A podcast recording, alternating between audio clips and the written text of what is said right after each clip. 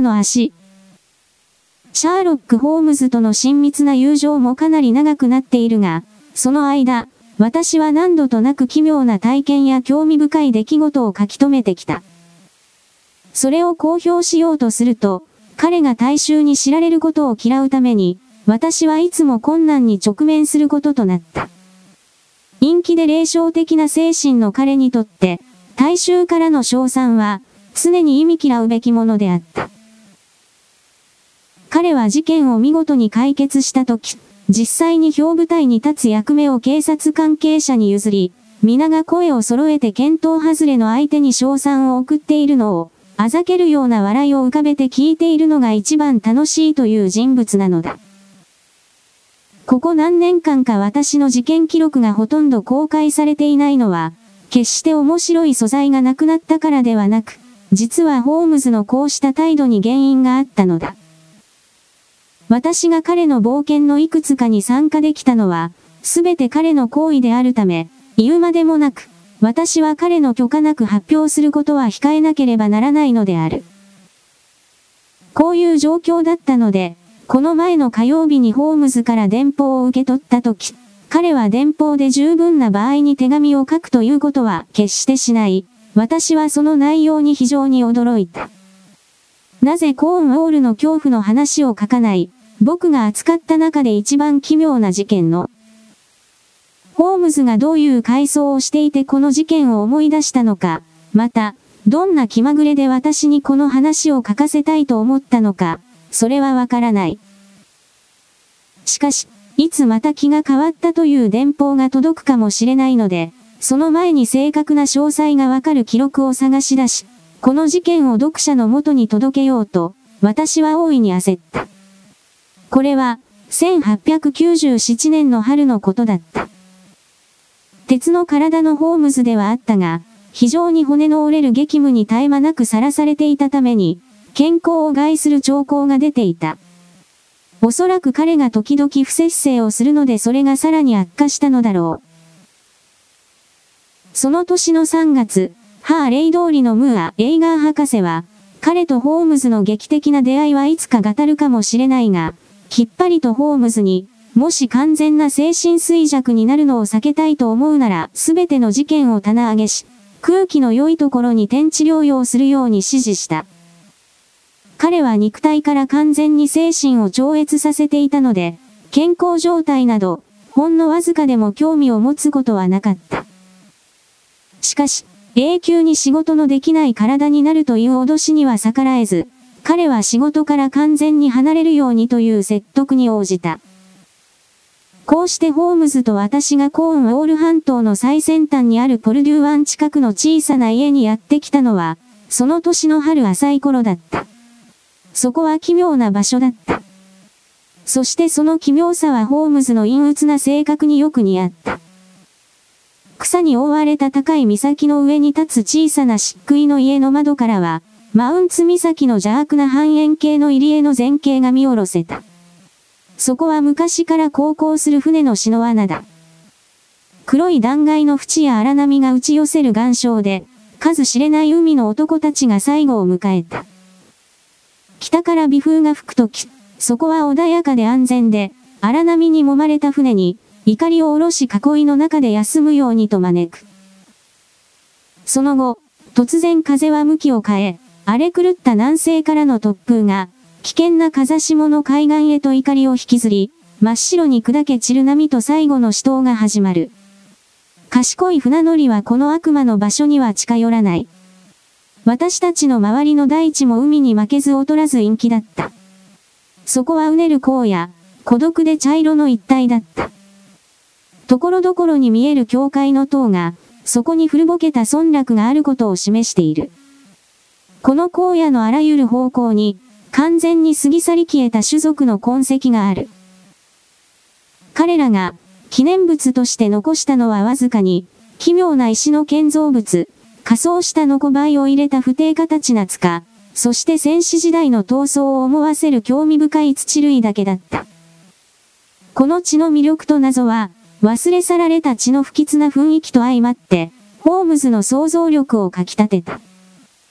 そして彼はかなり遠方まで散歩したり、荒野で一人瞑想することに長い時間を費やした。古代コーンオール語も彼の注目を引いた。そして私の記憶では、彼はそれがカルデア語と同族で、主にフェニキアの鈴商人に由来するものだったという着想を得た。彼は言語学に関する書籍の荷物を受け取り、腰を落ち着けてこの説を展開しようとしていた。その時、突然、私にとっては悲嘆で彼にとっては正真正銘の喜びだが、この夢の国にいるにもかかわらず、二人が住んでいた家に事件が飛び込んできたのだ。その事件は我々をロンドンから追い出したどの事件よりも、もっと激しく、もっと面白く、もっと謎に満ちていた。単純で平和で健康的な規則正しい生活が、荒々しく中断され、私たちはコーンウォールだけではなくイギリス西部全体にこれ以上ない興奮を巻き起こす結果となった事件の連鎖の中へと突き落とされた。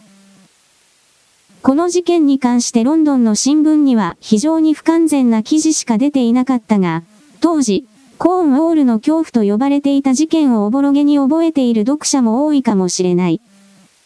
今、13年後の今、私はこの想像もできない事件の真の詳細を公表しようとしているのである。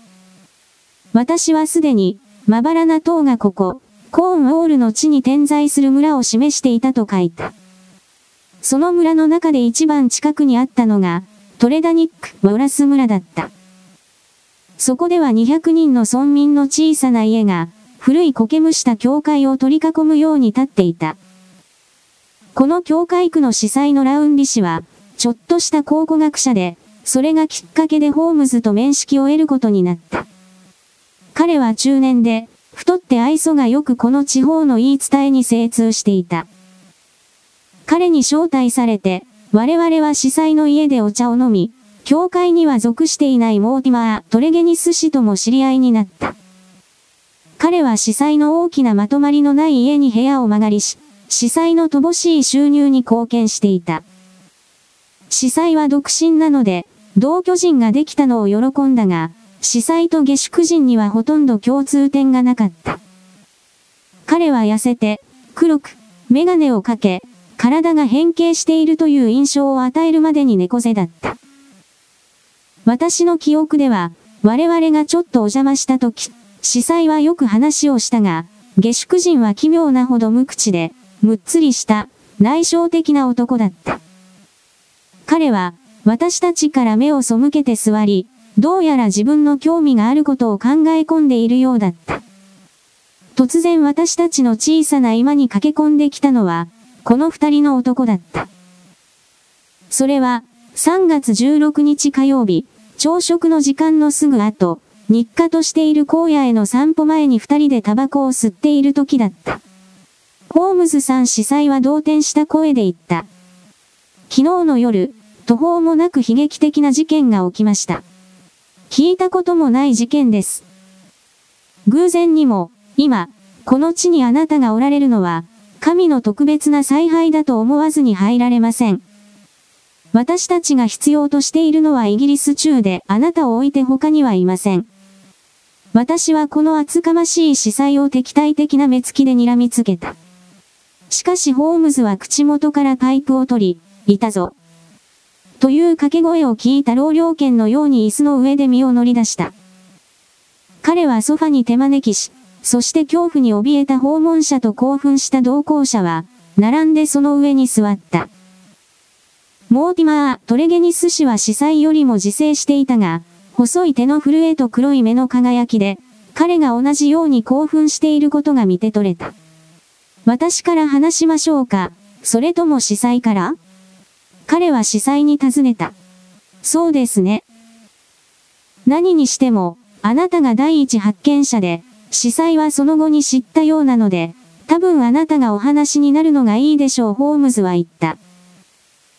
私は慌てて服を着た司祭と、その隣に座る、きちんとした服装の下宿人に目をやり、ホームズの簡単な推理で彼らが驚くのを見るのが面白かった。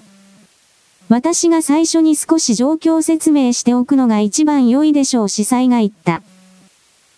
その後、トレゲニスさんから詳細を聞くか、それとも直ちにこの謎めいた事件の現場に向かうべきか、ホームズさんに判断していただきたいのです。では、説明します。こちらのトレゲニスさんは昨夜、トレダニック、ワーサにある彼の兄弟の家で、荒野に立っている古い石十字架の近くです。二人の兄、オーエン、ジョージ、妹のブレンダと一緒に過ごしました。トレゲニスさんは10時ちょっと過ぎに兄と妹を残して帰りました。三人は食堂のテーブルを囲んで、とても上機嫌で楽しそうにトランプをしていたということです。トレゲニスさんは非常に早起きなので、今朝、朝食前に兄弟の家の方向に散歩していましたが、そこにリチャード医師の馬車が後ろから来て、ちょうどトレダニック、ワーサイ非常に緊急の往診に呼ばれたところだと説明しました。モーティマー、トレゲニスさんは当然、その馬車に同乗しました。彼がトレダニック、ワーサに着いた時、とんでもない状態になっているのに気づきました。二人の兄と妹は彼が別れた時、そのままにテーブルを囲んで座っていました。トランプはまだ前に広げられていて、ろうそくは根元まで燃え尽きていました。妹は椅子に持たれて完全に死んでいました。二人の兄は彼女の両側に座って、大笑いし、叫び、歌い、完全に正気を失っていました。三人とも、死んだ女性と狂った二人の男性は顔と表情にこの上ない恐怖を感じた跡がありました。見るも恐ろしい恐怖の痙攣です。年配のコック兼家政婦のポーター夫人以外に、部屋に誰かがいた痕跡はありませんでした。彼女はぐっすりと眠っていて夜の間に何の物音も聞かなかったと言いました。取られたり引っかき回されたりしたものはありません。そして、女性を死に至らしめるほど怯えさせ、二人の屈強な男の正気を奪うなどというのは、どんな恐怖なのか全く説明がつきません。簡単に言えば、これが事件の状況です。ホームズさん。そしてもしこの事件の解明に力を貸していただけるのなら、本当に助かります。私はこの時まで、なんとかホームズを説得して、この旅の目的だった静かな生活に引き戻せないかと思っていた。しかし彼の熱心に眉を潜めた顔を一目見て、その期待がいかに虚しいものだったかを悟った。彼はしばらくの間、平和な生活に割り込んできた奇妙なドラマに夢中になり、無言で座っていた。この事件を調査しましょう彼はついに言った。見たところ、非常に例外的な性質を持った事件のようです。あなたは現場に行ったのですか？ラウンリさんいいえ、ホームズさん。トレゲニスさんがこの知らせを教会区に持って帰ったので、私はすぐに彼と一緒にあなたのところに相談に来ました。奇妙な惨劇が起きた家までどれくらいの距離ですか ?1 マイルほど奥に行ったところです。では一緒に歩いて行きましょう。しかし出発する前に少しあなたに質問しなければなりません。モーティマー・トレゲニスさん。もう一人の男はこれまでずっと黙っていた。しかし私はの見る限り、彼は表に出さなかったものの、司祭の派手な驚き以上に激しく興奮していたようだった。彼は青白い引きつった顔で座り、心配そうな視線をホームズに向けて動かなかった。そして痩せた両手は発作を起こしたように固く組まれていた。彼の家族に降りかかった恐ろしい運命の話を聞いているとき、青ざめた唇は震えていた。そして彼の黒い目に現場の恐怖がいくらか残っているように見えた。何でもお尋ねください。ホームズさん彼は熱心に言った。ひどすぎる話ですが、ありのままをお答えします。昨夜のことを話してください。ええホームズさん、司祭がおっしゃったように、私は兄弟の家で夕食をとりました。そして兄のジョージがその後でホイストをしようと持ちかけました。私たちは9時頃までテーブルを囲んでいました。私が帰ろうと立ち上がったのは10時15分でした。私は3人をテーブルの周りに残して帰りました。これ以上ないほど陽気でした。誰があなたを送り出したんですか？ポーター夫人はベッドに行っていましたので、私は自分で出ました。外に出てから、玄関の扉を閉めました。三人がいた部屋の窓は閉まっていましたが、ブラインドは下ろされていませんでした。今朝、扉も窓もそのままでした。それに他の人間がこの家に入ったと考える理由は全くありません。三人は椅子に座ったままでした。恐怖に完全に気が狂い、ブレンダは恐怖で死んで倒れていました。頭を椅子の肘掛けの外に倒していました。私は死ぬまであの部屋の光景を忘れることができないでしょう。あなたが説明した事実関係は非常に珍しいものです、ホームズは言った。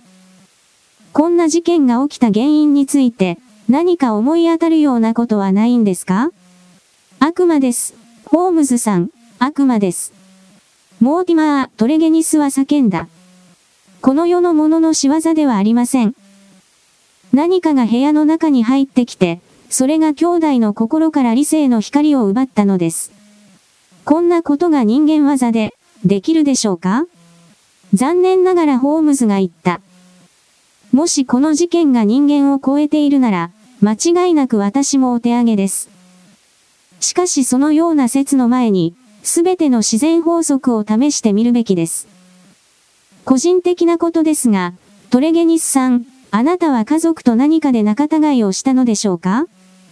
三人は同居し、あなた一人が別の家に住んでいますね。その通りです。ホームズさん、しかし終わったことです。私たち家族はレッドルースで鈴鉱山に携わっていましたが、その登記事業を会社に売り払い、十分な生活資金を手にして引退しました。金の分配をめぐってちょっといざこざがあり、しばらくわだかまりが残ったことは、否定しません。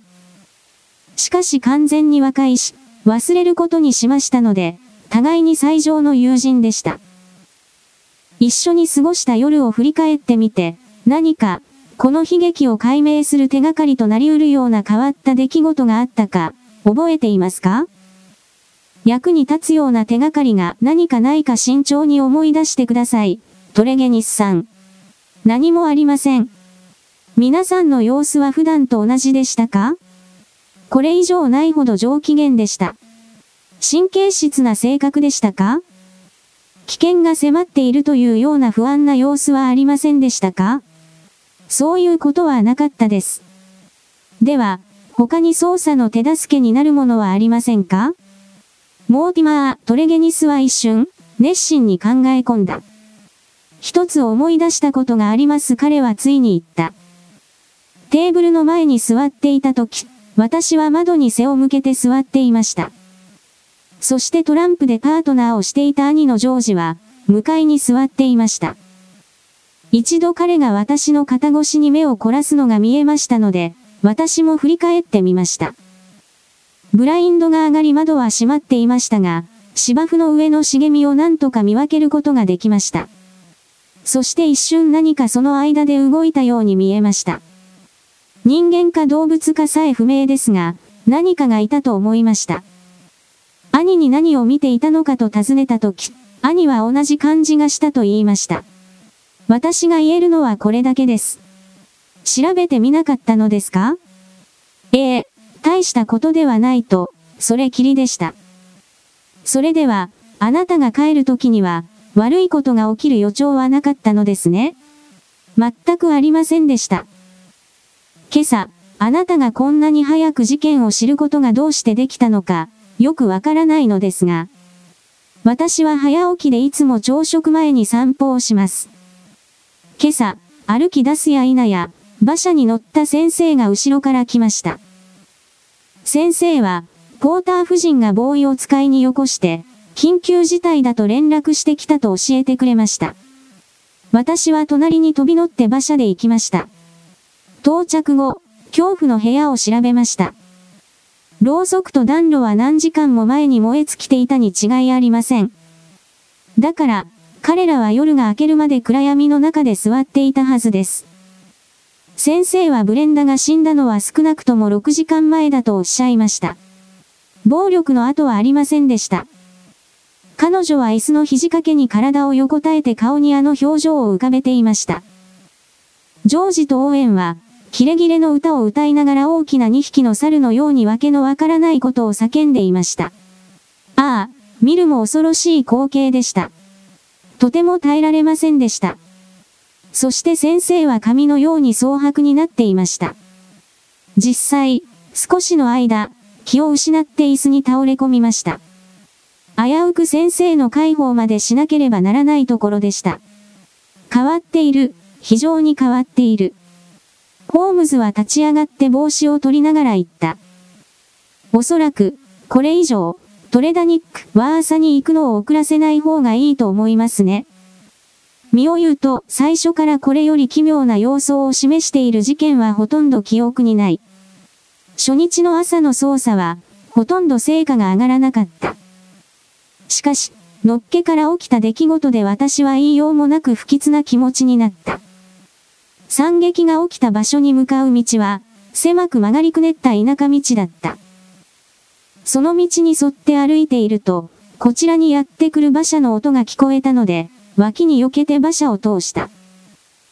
馬車が目の前を通り過ぎるとき、閉じた窓越しに恐ろしく歪んで歯をむき出しにした顔がこちらを睨みつけているのがちらりと見えた。このギラギラした目とむき出しの歯は恐ろしい幻影のように、さっと通り過ぎていった。兄たちです。モーティマー、トレゲニスは唇まで真っ青になって叫んだ。ヘルストンに連れて行かれるところだ。私たちは黒い馬車が道を揺られていくのを恐怖の眼差しで見送った。それから、あの二人が奇妙な運命を迎えた不吉な家へと歩いて行った。田舎屋というよりも邸宅に近い、大きく明るい家だった。広大な庭はすでに、コーンウォールの空気の中、春の花で覆われていた。正面の今の窓はこの庭に面していた。モーティマー・トレゲニスの考えによれば、そこから魔物が入ったに違いなかった。そして、その魔物が完全な恐怖で一瞬のうちに彼らの心を吹き飛ばしたらしい。ホームズは玄関ポーチに着くまで花壇の間を抜け小道に沿って考え深げにゆっくりと歩いていた。彼は自分の考えにのめり込んでいて、上路をひっくり返し、宙の水をぶちまけて我々の足と小道をびしょ濡れにした。家の中で年配のコーンウォールの家政婦のポーター夫人と会った。彼女は、若い女性の手を借りて、家族の面倒を見ていた。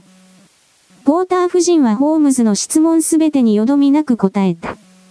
夜の間には何も聞かなかった。彼女の雇い主たちはここのところ、全員上機嫌でこれ以上に楽しく羽振りがいいのは見たことがなかった。朝になって部屋に入り、恐ろしい一軍がテーブルを囲んでいるのを見たとき、恐怖で失神した。意識を取り戻したとき、窓をさっと開けて朝の空気を入れ、芝生に駆け出し、農場の少年に医者を呼びにやらせた。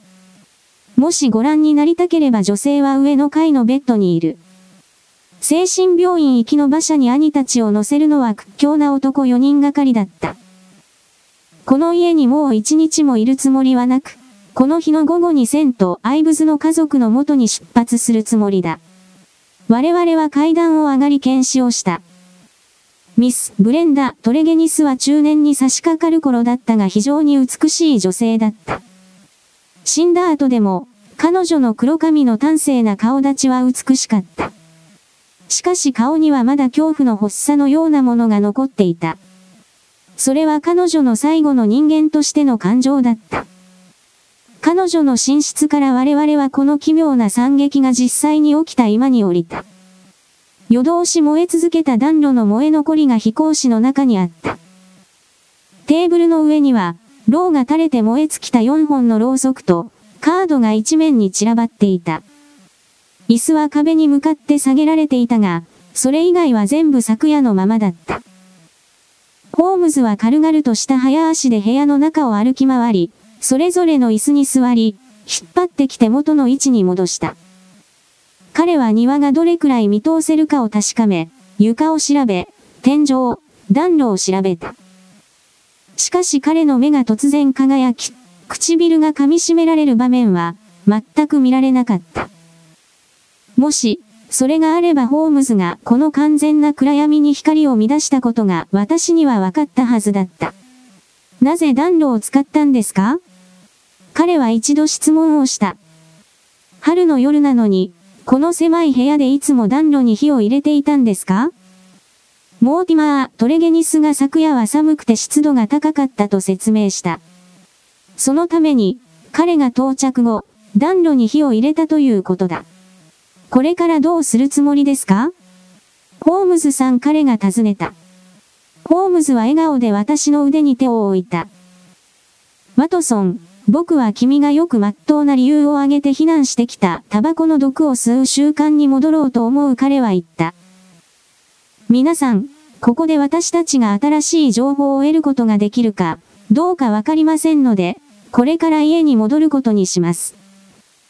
私は事実関係をじっくりと考え、そして何か思いつけばトレゲニスさん、必ずあなたと司祭に連絡します。それまでの間、これで失礼します。ポルデューの家に戻ってから長い間、ホームズは完全に考え込んで何一つ言わなかった。彼は肘掛け椅子に丸くなり、やつれた苦行者のような顔はタバコの煙の青い渦の向こうでほとんど見えなかった。黒い眉を引き下げ、額にシワを寄せ、目はうつろに遠くを見ていた。とうとう彼はパイプを置いてさっと立ち上がった。ダメだ、ワトソン。彼は笑いながら言った。一緒に崖に沿って歩いて、石の矢尻を探そう。この事件の手がかりよりもその方が見つかる可能性が高い。十分な情報がないのに頭脳を働かせるのは、裸のエンジンでレースをするようなものだ。粉々になるまで走り続けるだろう。開封、太陽の日差し、そして忍耐、ワトソン、何か別のものがそのうち来るさ。とりあえず、落ち着いて現状を定義づけよう。ワトソン彼は私たちが一緒に崖の周りを歩いている時に言った。今、分かっている非常にわずかな手がかりを確実に理解しておこう。そうすれば新しい事実がやってきた時、それらを適切な場所に当てはめられるかもしれない。まず第一に、僕はこう思っている。僕も君も、悪魔が人間の出来事に介入してくることを認めたりはしない。これを完全に心から追い出すと決めることから始めよう。よろしい。残るのは意識間とか無意識にかは別にして人間の手によって激しく壊された3人の人間だ。これが確実な基礎だ。さて、それはいつ起きたか？モーティマー・トレゲニス氏の話が正しいとすれば、明らかに彼が家を出た直後だ。これは非常に重要な点だ。おそらくそれは数分も経たないうちに起きたと思われる。カードがまだテーブルの上にあった。すでに普段ならベッドに行く時間を過ぎていた。それなのに3人は座る場所を変えず、椅子を後ろに下げていなかった。復習しよう。つまりその出来事は彼が出た直後だったとすれば、それは昨夜の11時前のことだ。次に何をするべきかといえば、できる範囲では、モーティマー・トレゲニスが家を出た後の行動だ。これに困難は全くない。そして疑いを挟む余地がないようだ。君は僕のやり方を知っているから、もちろん僕のちょっとわざとらしい上路の手段に気づいただろう。あれで僕は、他のどんなやり方をするよりもくっきりとした彼の足跡を得ることができた。濡れた砂地の小道には見事な足跡が残った。君も覚えているだろうが、昨夜も湿った天気だった。だから、見本の足跡を入手すれば、彼の足跡を他人のものから見分けて後を追うのは簡単だった。彼は教会区の方向に急ぎ足で歩いて行ったようだ。では、モーティマー・トレゲニスは現場から去ったが、誰か外部の人間がトランプをしている人間を襲うとすれば、その人物と、あれほどの恐ろしい思いをさせたものは何か、どのように再構築できるだろうか？ポーター夫人は除外してよいだろう。明らかに裏のない人物だ。誰かが庭の窓をよじ登って、何らかの方法で恐ろしい効果を生み出し、それを見た人間が正気を失ったという証拠が何かあるか？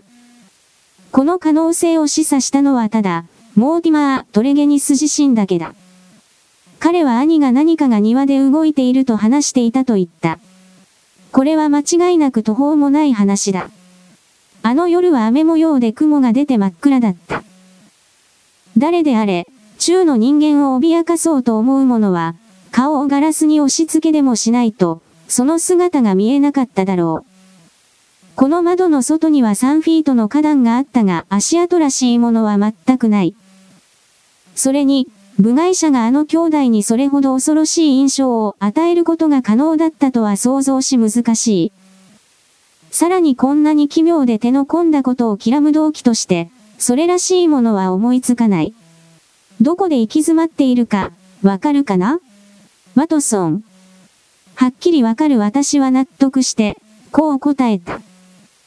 それでも、もう少し材料があれば、乗り越えられない事件ではないとわかるだろうホームズは言った。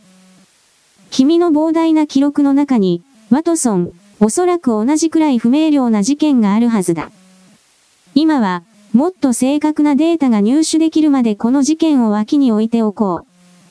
そして残りの午前中いっぱいを親戚基人の追跡に捧げよう。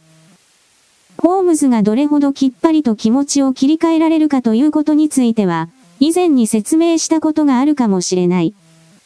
しかしこのコーンウォールの朝ほどそれを脅威だと思ったことは決してない。彼は2時間も、ケルト、矢尻、破片について、我々の解決を待っている邪悪な謎など全くないかのように楽しげに話をした。午後になって小さな家に帰るまで、私たちは訪問者が待っていることを知らなかった。その訪問者によって、たちまち現在手掛けている事件へと心が引き戻された。ホームズも私も訪問者に名乗ってもらう必要はなかった。大きな体、激しい目と鷹のような鼻を持った、いかつく深いシワの寄った顔、小さな家の天井をこするような白髪混じりの髪、周りが金髪で口の周りが白い顎ひげ、ずっと吸っている葉巻のニコチンのシミ、どれも皆、アフリカのみならずロンドンにおいても、よく知られた特徴だった。これに当てはまる人物は、ただ一人、驚異的な個性を持ったライオンハンターで探検家のレオン・スタンダール以外にはいなかった。彼がこの地に来ていることは耳にしており、1、二度彼の背の高い姿を荒野の道で見かけたこともあった。しかし彼は我々に近寄ることはなかったし、こちらも彼に近寄ろうなどとは夢にも思わなかった。彼は孤独を愛し、旅行と旅行の間の大部分の期間をビューチャンプ、アライアンスにある寂しい森に囲まれた小さなバンガローで過ごしていたことは非常に有名だった。その場所で、彼は簡素な必要品を自分で賄い、周りの人間に何が起ころうともほとんど目立った関心を持たず、本と地図に囲まれて、完全に孤独な生活を送っていた。こういう状況だったので、彼がホームズに、この謎の事件の解明に何か進捗があったか、熱心な口調で尋ねるのを聞いて、私は非常に驚いた。地方警察は完全にお手上げです彼は言った。しかしあなたの方が経験豊臣でしょうから、何か説明ができるかもしれない。あなたの職業上の秘密に踏み込む理由はただ一つです。何度もここで暮らす間に、トレゲニスカと非常に親しくなったからです。実は、彼らはコーンウォールに住む母方のいとこにあたります。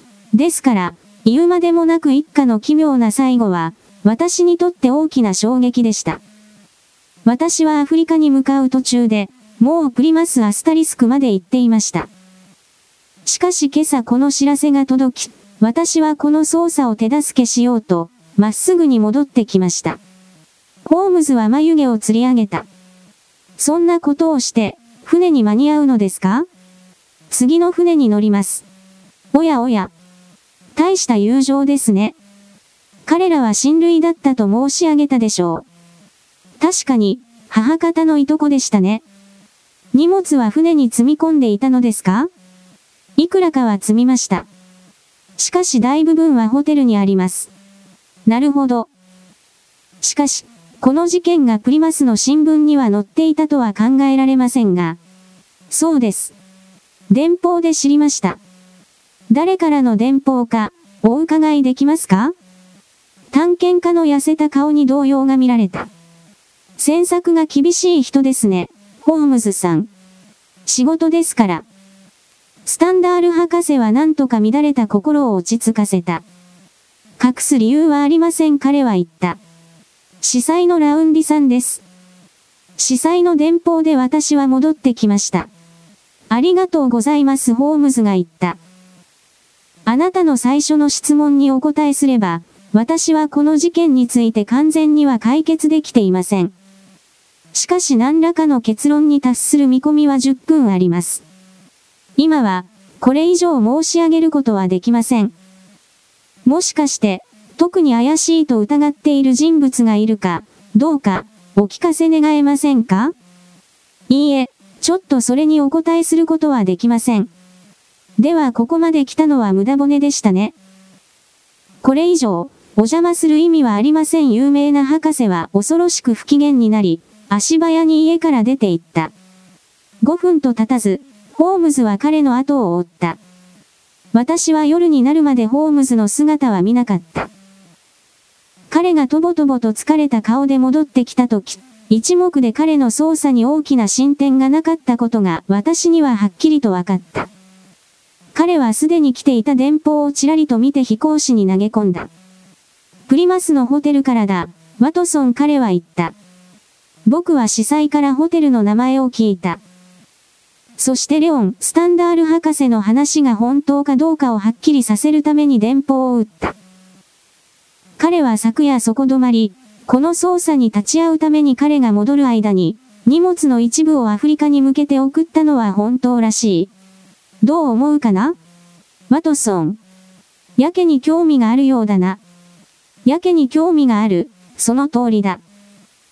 ここに、掴み損ねた糸口があり、このもつれた事件の手がかりになるかもしれない。元気を出そう、ワトソン、間違いなく、まだ材料が出揃っていない。全部揃えば、直ちにこの困難を突破できる。私はホームズのこの言葉がどれほど早く実現されるか、どれほど奇妙で邪悪な新展開が起こるか、ほとんど予想できていなかった。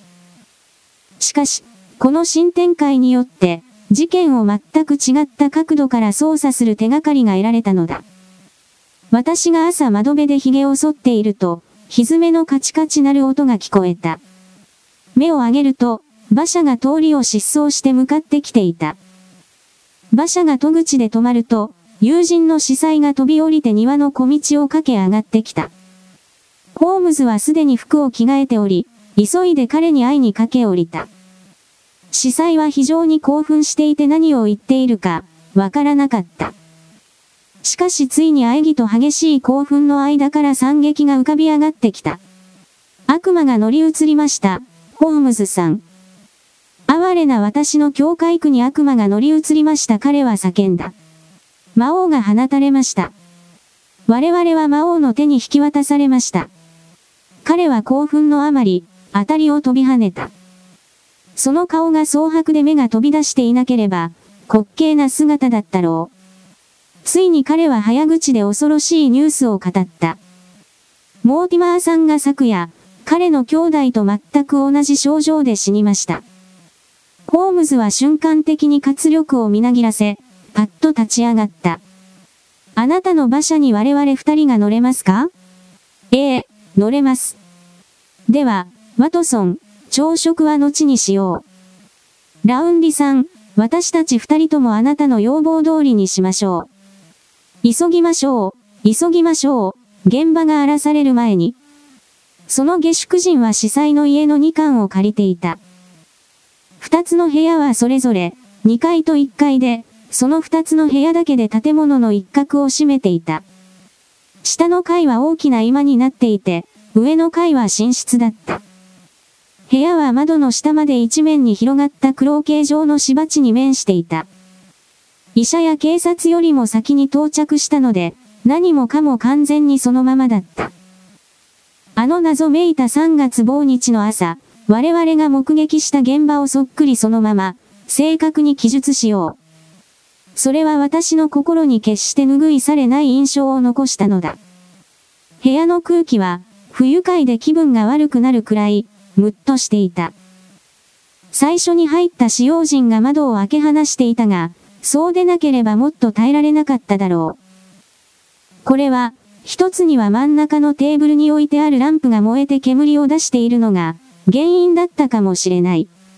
その横に死んだ男が座っていた。椅子にもたれかかり、細い顎ひげを突き出し、メガネは額にせり上がり、痩せた黒い顔は窓の方に向けられ、彼の亡くなった妹の顔に痕跡があったように、恐怖に歪んだ顔になっていた。彼は恐怖におののいて死んだかのように、手足はねじ曲がり指はよじれていた。彼はきちんと服を着ていたが慌てて服を着たような様子があった。我々はすでに彼のベッドに寝た後があり、そしてこの惨劇が朝早いうちに訪れたことを確認していた。ホームズが死の部屋に足を踏み入れた瞬間に起きた突然の変化を目の当たりにすれば、彼の冷静沈着な外見の裏に赤く燃えるエネルギーが潜んでいたことは誰の目にも明らかだったはずだ。一瞬で、彼は緊張して身構え、目は輝き、顔は引き締まり、激しい活力に武者震いをした。彼は芝生の上に出て、窓を通って宙に入り、部屋を回り、寝室に上がった。まるで獲物の巣に引き寄せられて駆け出す猟犬そっくりだった。寝室で、彼は素早く当たりを見回し、最後に窓を開け放った。この時、彼は興奮を新たにしたように見えた。窓から体を突き出し、興味と喜びが混じった大きな歓声を上げた。その後彼は階段を駆け下り、開いた窓から出て、芝生にさっと這いつくばり、バネのように起き上がると、もう一度部屋に飛び込んだ。どれも、獲物がすぐ近くにいるハンターのようなエネルギーに満ちていた。彼は、ごく普通の標準品ランプの受け皿の高さを正確に測り、入念な注意を払って調べた。彼は拡大鏡でランプの煙突の上を覆う雲母のカバーを念入りに調査した。そして上の方の表面にこびりついた灰のようなものを削り落とし、その一部を封筒に入れ、それを手帳の間に挟んだ。最後に、医者と警察が姿を現すと同時に、彼は司祭と私を手招きし我々三人は芝生の上に出た。幸いなことに、私の調査は全く無意味ではありませんでした彼は言った。私はここに残って警察と事件について話すことはできません。しかし、ラウンディさん。警部に私からよろしくと伝えていただいて、寝室の窓と今のランプに注目するように言っていただければ、非常に助かります。どちらも示唆的ですが、両方が合わさるとほとんど決定的です。もし警察の方がもっと情報を欲しいと思うなら、私は家でどなたにでも喜んで会います。とりあえず今は、ワトソン、おそらく別の場所で仕事をする方がいいようだ。警察はアマチュアが介入したことに腹を立てたのかもしれないし、何か望みのありそうな捜査方針を自分たちで立てたのかもしれない。はっきりしているのは、警察からの連絡は次の2日間全くなかったことだった。この間、ホームズは家でタバコを吸いながらぼんやり過ごすこともあったが、ほとんどの時間、彼は一人でこの地方のかなりの部分を歩き回り、長い時間経って戻ってきたが、どこに行っていたかについては何も言わなかった。一つの実験で私に彼の操作の方向が分かった。彼は惨劇が起きた朝モーティマー・トレゲニスの部屋で燃えていたものと同じランプを買ってきていた。彼は司祭の家で使われているのと同じ油をこれに入れ、慎重にそれが燃え尽きる期間を計測した。彼が行ったもう一つの実験はもっと不愉快な性質で、そして私が永遠に忘れられないようなものだった。覚えているだろうが、ワトソン彼はある午後言った。我々に届いた様々な報告の中に一つの類似点がある。それは、どちらの事件でも、最初に部屋に入った人間に対して部屋の空気が害を及ぼしたことだ。君は、モーティマー・トレゲニスが、最後に兄弟の家を訪れた時のことを話した際、部屋に入った医者が椅子に倒れ込んだと言ったのを、覚えているだろう。忘れた？ともかく、僕はそれを覚えている。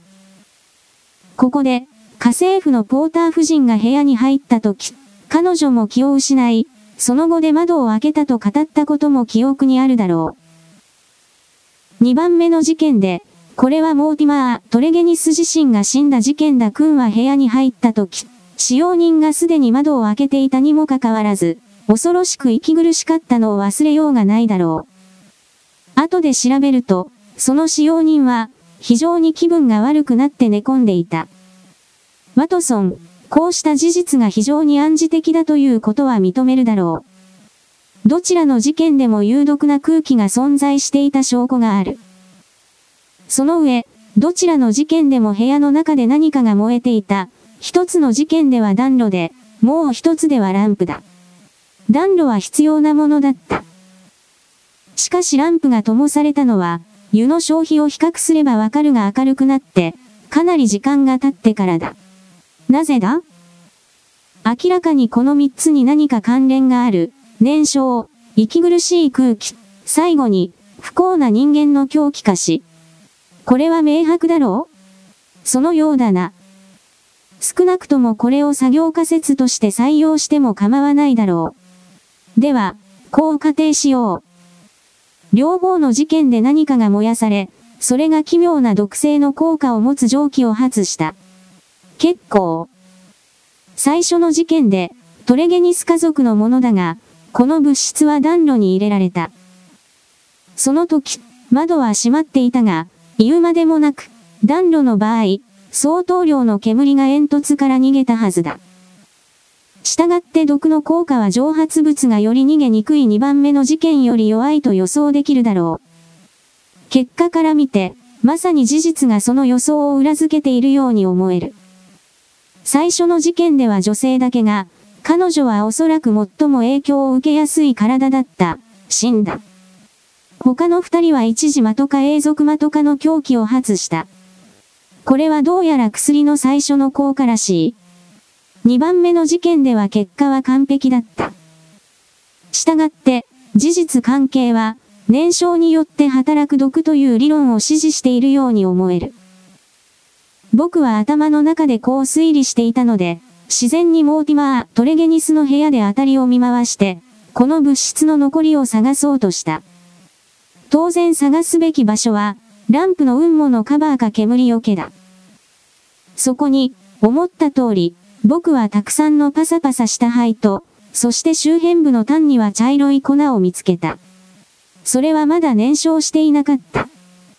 君も見ていたはずだが、僕はその半分を取り封筒に入れた。なぜ半分だ？ホームズ。僕は公的警察の邪魔をするのは遠慮したい。ワトソン。僕は彼らに自分が見つけた証拠を全部残しておいた。もし彼らにそれを見つける才覚があれば毒はまだ雲母の上に残っている。さあ、ワトソン、ランプに火をつけよう。しかし、価値ある社会の一員が二人、創生するのを避けるために、用心して窓を開けよう。賢明な人間なら当然断るだろうが、もし君がこんなことには赤りたくないと決心しているのでなければ、そこの開いた窓近くの肘掛け椅子に座ってくれ。ああ、やってみるか？僕の知っているワトソンならそうすると思ったよ。この椅子を君の反対側に置こう。向かい合わせになって毒から同じ距離になるように。扉は半分開けておこう。これでお互いに相手を観察できる位置になり、症状が危険な場合にはこの実験を中止することができる。質問はないか？よし、では、封筒から粉を取り出す。というよりその残りだが、そして燃えているランプの上に置く。さあ。これで、ワトソン、座って展開を待とう。それが起こるのに長い時間はかからなかった。ほとんど腰を下ろす前に、私は何とも言えない不愉快な濃い邪行のような匂いに気づいた。そしてそれを最初に一鍵するや、私の頭と想像力は制御不能になった。分厚い黒い雲が目の前で渦を巻き、そして、何も見えないがその雲の中に、私の怯えた心へ今にも飛び出そうする、正体不明の恐ろしいもの、あらゆる、宇宙中の機械で想像もつかない邪悪が潜んでいると、私の心が自分に語りかけた。曖昧な形をしたものが暗い雲の塊の間を回り泳いだ。その一つ一つが、何か言葉にできない物体が玄関口に現れて、その影が私の魂を吹き飛ばすだろうと脅し警告を発した。凍りつくような恐怖が私を占拠した。毛が逆立ち、目が飛び出し、口が開き、舌が皮のようになるのを感じた。頭の中の混乱は、間違いなくどこかが、弾け飛んだようだった。私は叫ぼうとし、しわがれたカエルの鳴き声のような音が自分の声だとぼんやりと気づいたが、それは自分自身から遠く離れて聞こえた。ここから逃れようと必死に努力していた。その一瞬、私は絶望の雲を打ち破り、ホームズの顔がちらりと見えた。真っ青で、硬直し、恐怖に引きつった、私がそれまで見た死人の表情にそっくりの顔つきだった。私に一瞬正気と強さを与えたのはその光景だった。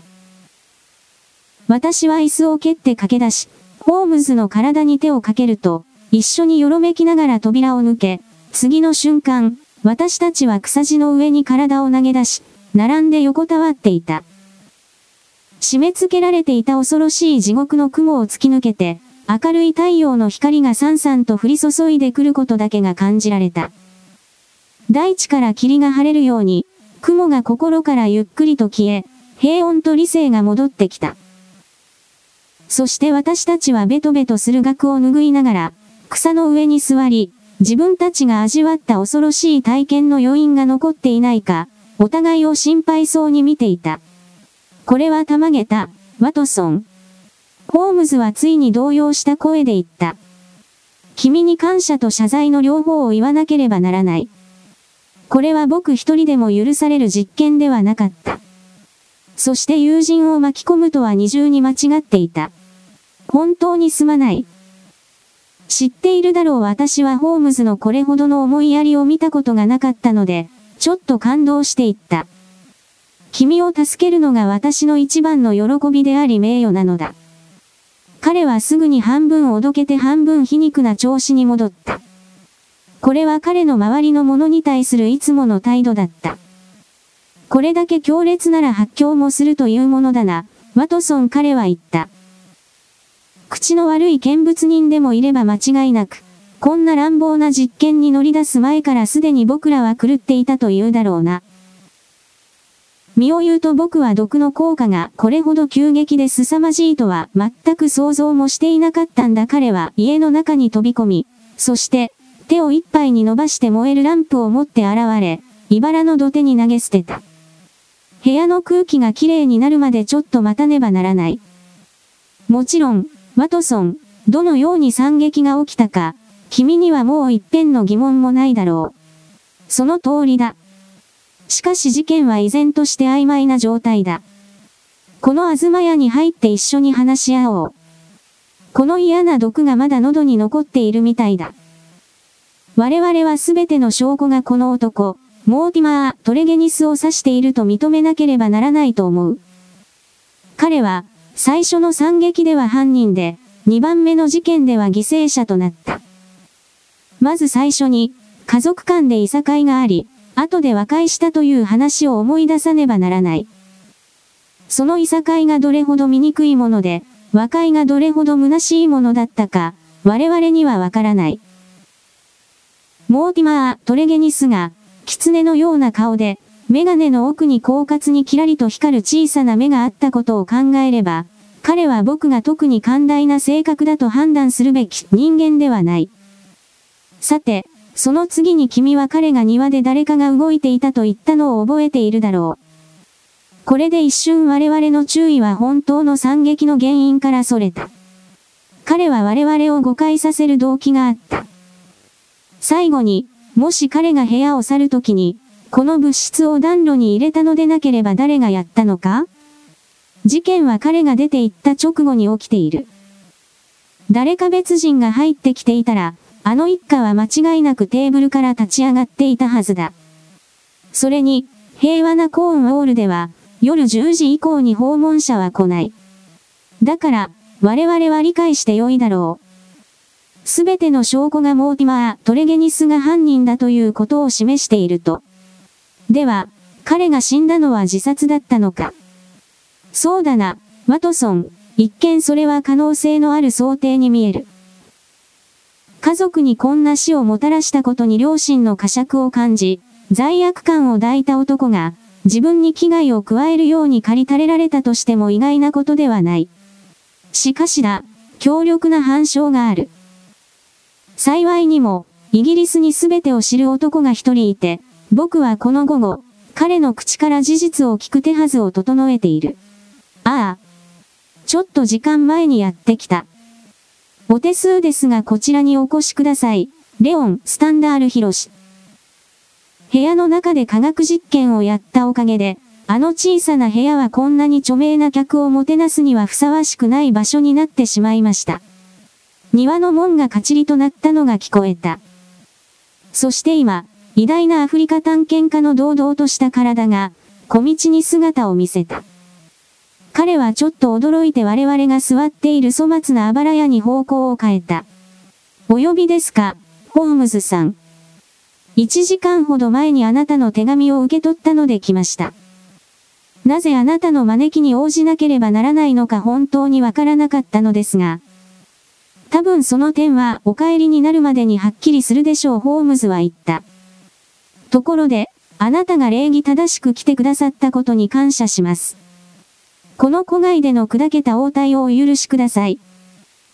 しかし友人のワトソンと私は、新聞がコーンウォールの恐怖と呼ぶ事件に危うく新しい記事を提供するところでした。だから今は綺麗な空気の方がありがたいのです。多分、我々が話し合わねばならないことは、あなたの個人的な秘密に関わるでしょうから、立ち聞きされない場所で話すのも悪くないでしょう。探検家は葉巻を口から取り、ホームズをいかめしく見つめた。私には全く見当がつきません彼は言った。あなたがお話ししなければならない話で、私の個人的な秘密に関わるものとは何でしょうね。モーティマー・トレゲニスの殺害ですホームズは言った。一瞬、私は武器を持っていたらよかったと思った。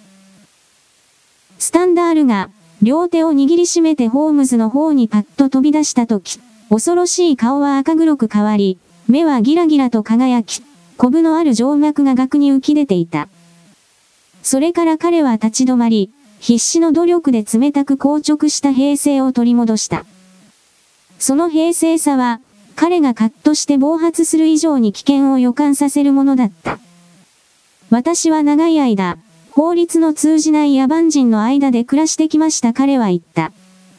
それで私は自分が法律だというやり方が身についてしまった。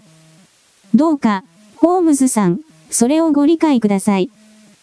私はあなたに危害を加えたいとは全く思っていません。私もあなたに危害を加えるつもりはありません。スタンダールヒロシ。そのことの何よりはっきりした証拠は、私が事実を知りながら、警察ではなくあなたを呼んだことです。スタンダールはおそらく冒険の人生の中で初めて暗い負けをし、うめき声を上げて座った。ホームズの態度には静かな知力への確信があり、それには逆らいようがなかった。訪問者は一瞬口ごもり、大きな手を興奮して握ったり開いたりした。どういう意味だ？彼はついに尋ねた。もしこれがハったりなら、ホームズ君、君は試してみる相手を間違えている。遠回しな言い方はやめろ。どういう意味だ？お話しましょうホームズが言った。なぜ私があなたにお話しするかというと、率直に話すことであなたにも率直になってほしいからです。私が次にどうするかは、完全にあなたの公弁次第なのです。私の公弁？そうです。何に対する公弁だ？モーティマー・トレゲニス殺害容疑です。スタンダールはハンカチで額を拭った。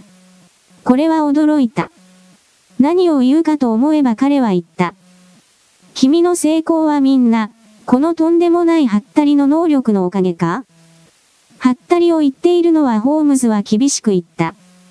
あなたの方です。レオン、スタンダールヒロシ。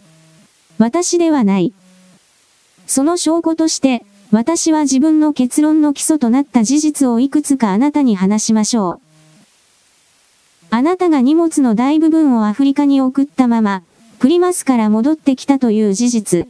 これで初めて私はこの事件を理解するために検討しなければならない要素の一つがあなただと気づいたのです。私が帰ってきたのは、あなたが挙げた理由は聞きました。そして私はそれに説得力がなく不適切だとみなしました。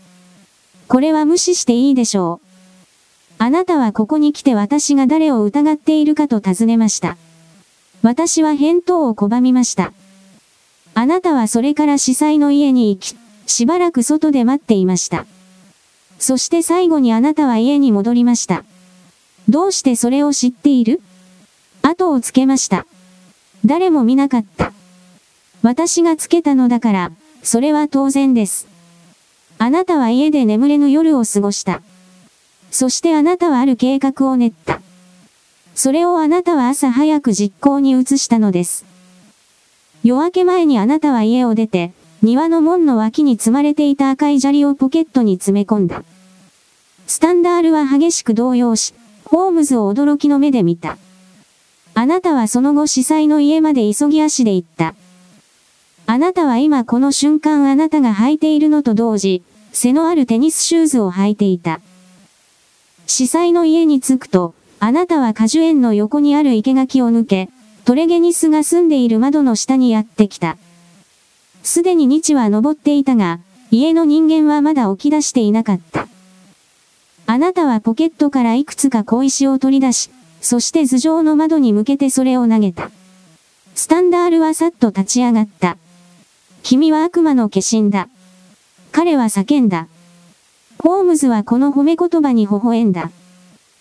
居住者が窓のところに出てくるまでに、2回かもしかすると3回、一握りの小石を投げた。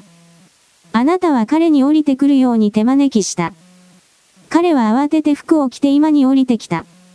あなたは窓から入った。話し合いがあった。短い話だ。あなたはその間、部屋の中を行ったり来たりしていた。それからあなたは外に出て窓を閉め、葉巻を吸いながら芝生に立って何が起きるかを見守っていた。最後に、トレゲニスが死んだ後、あなたは元来た道を戻った。さあ、スタンダール博士、あなたはこのような行いをどう正当化しますか？そしてあなたの行動の動機は何だったのですか？もし嘘をついたり私を見くびるようなら、はっきりと申し上げておきますが、この事件は私の手を永遠に離れるでしょう。訪問者の顔は告発人の言葉に耳を傾けているとき、倍のように白くなっていた。ここで彼は手に顔をうずめて座って考え込んでいた。その後突然、衝動的な身振りで、彼は胸ポケットから一枚の写真を取り出し、我々の前にあった荒削りのテーブルの上に投げた。私がやった理由はこれだ。それは非常に美しい女性の上半身の写真だった。ホームズは状態を傾けてそれを覗き込んだ。ブレンダ・トレゲニス彼は言った。そうだ、ブレンダ・トレゲニス訪問者は繰り返した。長い間私は彼女を愛していた。長い間彼女も私を愛していた。誰もが驚きを隠さなかった私のコーン・ウォールイントンの秘密はこれだったのだ。ここでは、私がこの世で愛しいと思うただ一つの存在のそばににいられた。私には妻がおり、彼女と結婚することはできなかった。妻は何年も前に私の元を去っているがそれでもひどい英国法によって、私は離婚することができなかった。ブレンダは何年も待った。私は何年も待った。なのに、私たちが待っていたものはこれだったのか。激しいすすり泣きが彼の巨体を揺らした。そして彼はゴワゴワした顎ひげの下で喉を押さえた。それから、彼は必死で自制心を取り戻し、続きを話した。司祭は知っていた。彼には秘密を打ち明けていたのだ。司祭は彼女が地上の天使だったというだろう。彼が私に電報を打って戻ってきたのはそのためだ。私の愛する人にこんな運命が降りかかったと知れば、荷物やアフリカが私にとって何なんだ？これで私の行動の隠された動機が分かっただろう、ホームズ君。お続けください、ホームズは言った。スタンダール博士はポケットから紙包みを取り出してテーブルに置いた。表には、悪魔の足の根と書かれ、その下に赤い毒物ラベルが貼ってあった。彼はそれを私の方に押し出した。あなたは医者だという話だが、この薬品を耳にしたことがあるかね？悪魔の足の根。いや、聞いたことがない。医者が知らなくても、恥ずかしいことではない彼は言った。ブダの研究所にある一つのサンプルを除き、ヨーロッパに他の標本はないと思う。これはまだ薬局法にも毒物学の文献にも出ていない。この根は半分人間で、半分ヤギのような足の形をしている。このために、植物学に詳しい宣教師によってこの名前が付けられたのだ。これは西アフリカのある地方のまじない師によって食材の毒薬として利用されている。そして彼らの間で秘密にされている。この標本は、私がウバンギのある地方で、途方もない状況下で入手したものだ話しながら彼は紙包みを開き、赤黒い鍵タバコのような粉の山を見せた。それで、ホームズは厳格に言った。これから話すことは、ホームズ君、すべて本当に起きたことだ。君がすでにそこまで知っているのなら、もう何もかも知ってもらうのが私の利益となるのは明らかだ。すでにトレゲニスカとの関係については、説明した。妹のために、私は兄たちとも仲良くしていた。金銭問題で兄弟間の揉め事があり、このモーティマーという男は疎遠になっていた。しかし表面上、関係は修復されたように見えていた。だから私はしばらくして、他の兄と同じように彼とも付き合うようになった。彼はずるい、油断ならない、策略家だった。そしてどうも、うさんくさいと思うような時が何度かあった。しかしはっきり敵対する理由はなかった。ほんの2週間前のある日、彼は私の家に来て、私はアフリカの珍しい品物を何点か見せていた。他のものと一緒に私はこの粉を見せ、その奇妙な特性を説明した。いかにこれが恐怖の感情を制御する頭脳中枢を刺激するか、そして部族の聖職者によって紙板にかけられた不幸な現地人の運命は、狂気か死しかないという話をしたのだ。私はヨーロッパの科学では到底それを検出できないということも話した。私は全く部屋を離れなかったので、彼がどのようにそれを飛んだかはわからない。しかし私が棚を開けて箱を取ろうと、うずくまっている間だったことは間違いない。彼は巧妙に悪魔の足の根の一部を持ち去ったのだ。私は、彼が毒が効力を発揮するのに必要な時間と量について質問攻めにしたことをよく覚えている。しかし彼が個人的な理由でそれを尋ねていたとは夢にも思わなかった。司祭の電報がプリマスにいた私に届くまで、この件について何も思い出さなかった。この悪党は、知らせが届く頃、私は海の上にいて、アフリカに行けばしばらく連絡がつかなくなるに違いないと考えたのだ。しかし私はすぐに戻ってきた。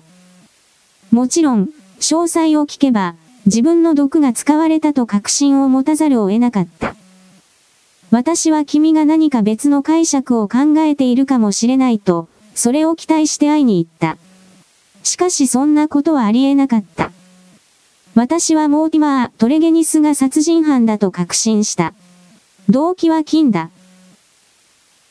おそらく他の家族が全員判断力を失えば、自分が共有財産の後見人になるだろうと考えて、彼は悪魔の足の粉末を使って、二人の兄の正気を奪い、私が愛し愛されたただ一人の女性、妹のブレンダを殺した。これが彼のやった犯罪行為だ。彼にどんな罰を与えるべきだったというのか？私は警察に訴えるべきだったのか？どこに証拠がある？私はこれが真実だと知っていた。しかしこんな雲をつかむような話をこの国の陪審員に信じさせることができたのか？それは裁判をやってみるまでわからなかっただろう。しかし私は失敗を受け入れる心の余裕などなかった。私の心は復讐を叫んでいた。ホームズ君、私はさっき君に人生のほとんどを法の及ばないところで過ごし、最終的には自分が法になってきたと言った。だからその時も同じだった。私は、彼が他人に与えた運命を彼自身が受けるべきだと判決を下した。もしそれができなければ、私がこの手で彼に当然の罰を与えただろう。